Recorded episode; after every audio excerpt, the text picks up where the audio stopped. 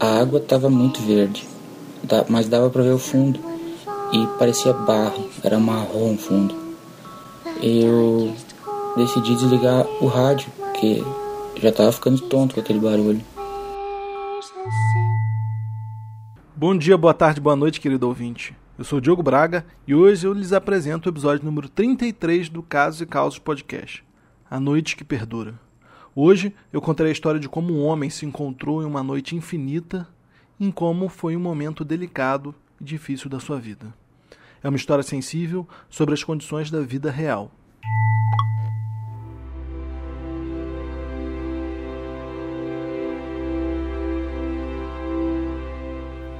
Sabe que eles dizem que a gente tá cansado, assim, parece que tá carregando o mundo nas costas, distafante. Era um dia desse.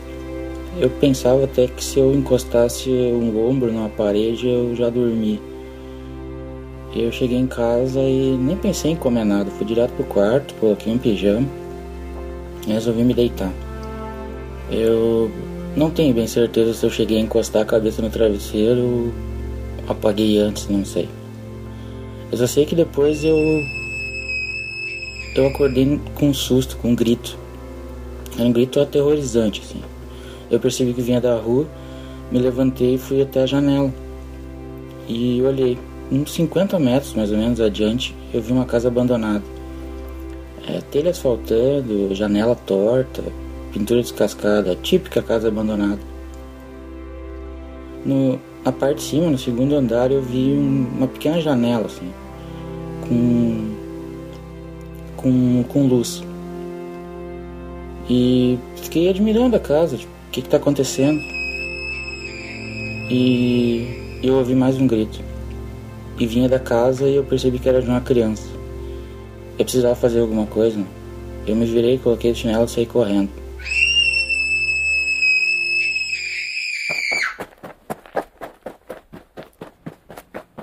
Ele desprezou o cansaço e saiu da sua casa correndo aqueles 50 metros. Levantou a cabeça e mirou o céu procurando acalento, e desanimado percebeu que aquela era uma noite escura com estrelas envergonhadas, débeis e apagadas.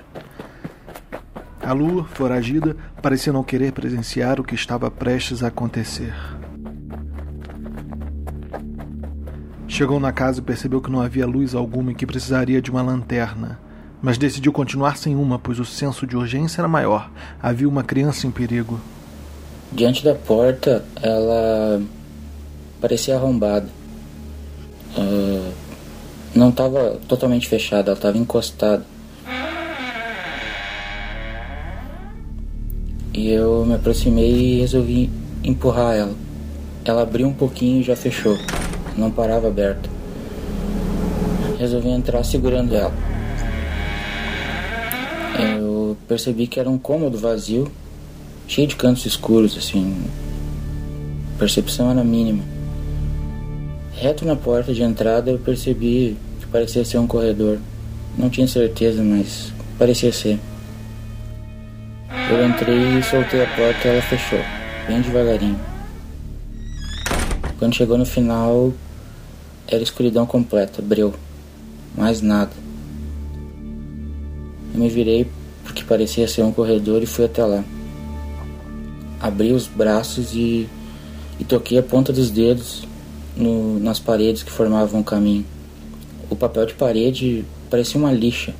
Ela arranhava a ponta dos meus dedos. Depois de alguns passos, eu acabei acertando o pé em, alguma, em algo muito duro. Muito duro. Ele decidiu sentir a dor em silêncio para não entregar sua localização. Se abaixou e sentiu que se tratava de uma mesa de centro, pequena, porém extremamente pesada, aparentemente de pedra. Tateando, ele tocou a ponta do seu dedo e percebeu um molhado. Pensou que devia ser sangue. Alcançou com a mão um corte e pensou: vai precisar de pontos? Agachado no meio de um lugar desconhecido, com o dedo cortado, ele sentiu um sopro passando rente ao seu ombro. Levantou rapidamente e se virou para o que ele acreditava ser a porta. Nem disso ele tinha certeza mais. Trancou a respiração e se concentrou nos sons da casa. Não ouviu nada. Mas então ele percebeu algo se aproximando rapidamente pelas suas costas. Um arrepio subiu a minha espinha. Eu percebendo, eu sentindo alguma coisa chegando pelas minhas costas muito rápido. Eu me virei de costa para a parede fiquei encostado. E torci para aquilo passar reto, não me tocar. Eu senti a camiseta do meu pijama balançar. Imediatamente quando passou, o barulho parou. Eu não sabia se aquilo tinha passado reto e desaparecido ou se tinha passado e parado do meu lado. Fiquei esperando. Não, não ouvi mais nada.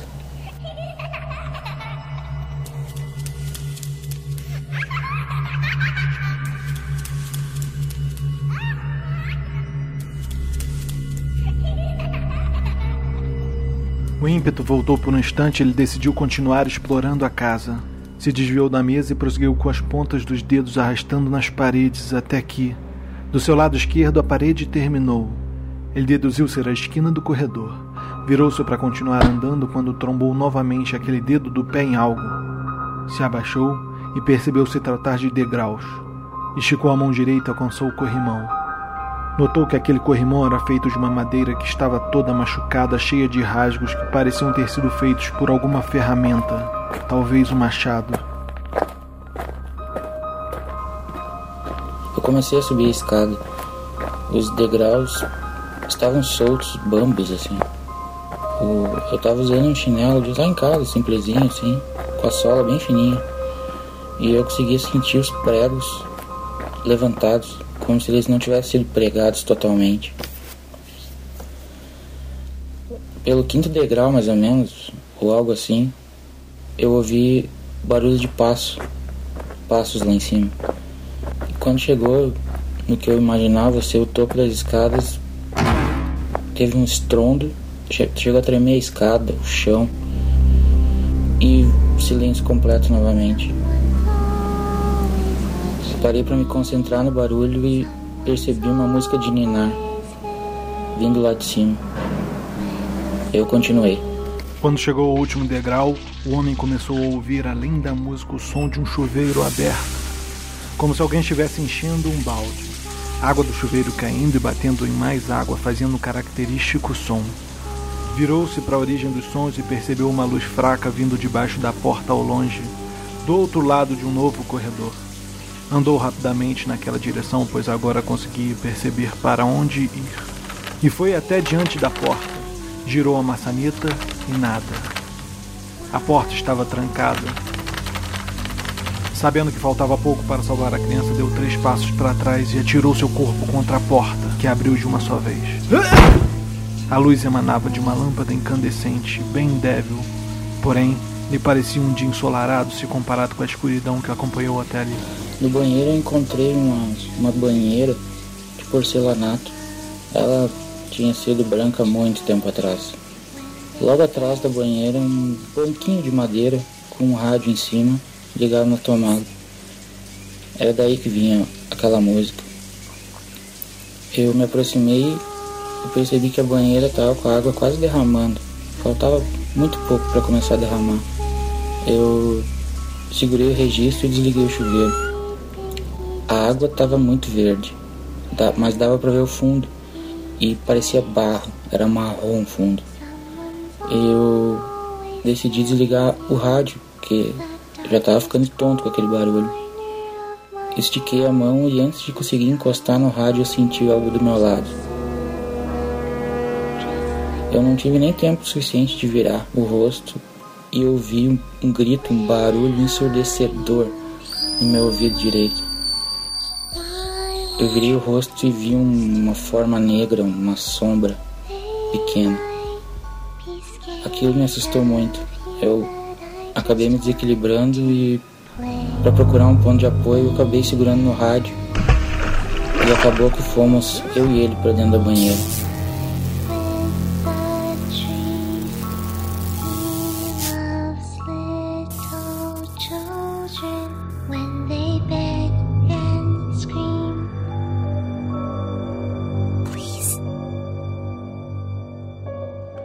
Ele abriu os olhos lentamente, sentindo uma sensação de formigamento em todo o corpo. Os músculos doíam, o choque elétrico os tinham feito contrair com violência.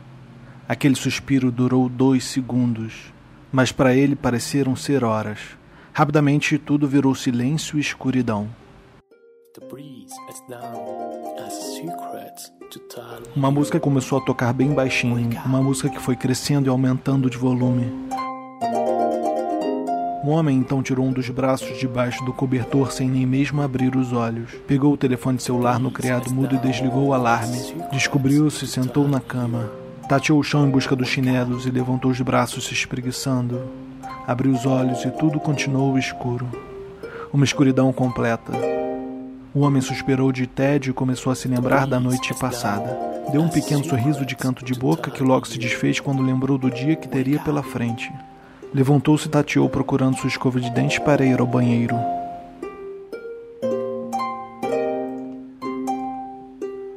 The breeze is down as a secret to tell you. Wake up. Para mim, um sonho é um sonho. Sendo bom ou ruim, é um sonho.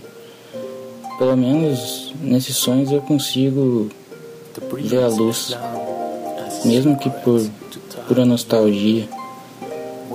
Os medos e sustos desses sonhos não, não são nada, nada comparado com, com o pesadelo do dia a dia, sendo cego.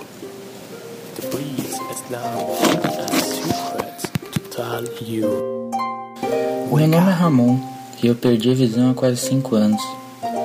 Esse sonho serve para mostrar pelo menos um pouquinho para vocês de como é o meu dia a dia, como eu lido com os sons, os sentimentos. Quando vocês estiverem se aproximando de um cego e não souberem como agir, o que fazer, não se preocupem. O cego pode estar se sentindo bem pior do que vocês. The breeze is down as a secret to tell you. Wake up.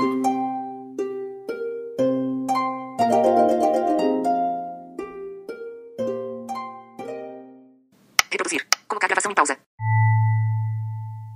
E esse foi o 33 episódio do Casos e Causos Podcast.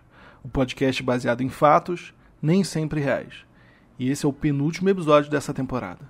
Eu gostaria de agradecer ao Ramon Switch, que foi quem ajudou a contar a história hoje. O texto principal do episódio é uma crônica escrita por ele que eu adaptei para o formato do podcast.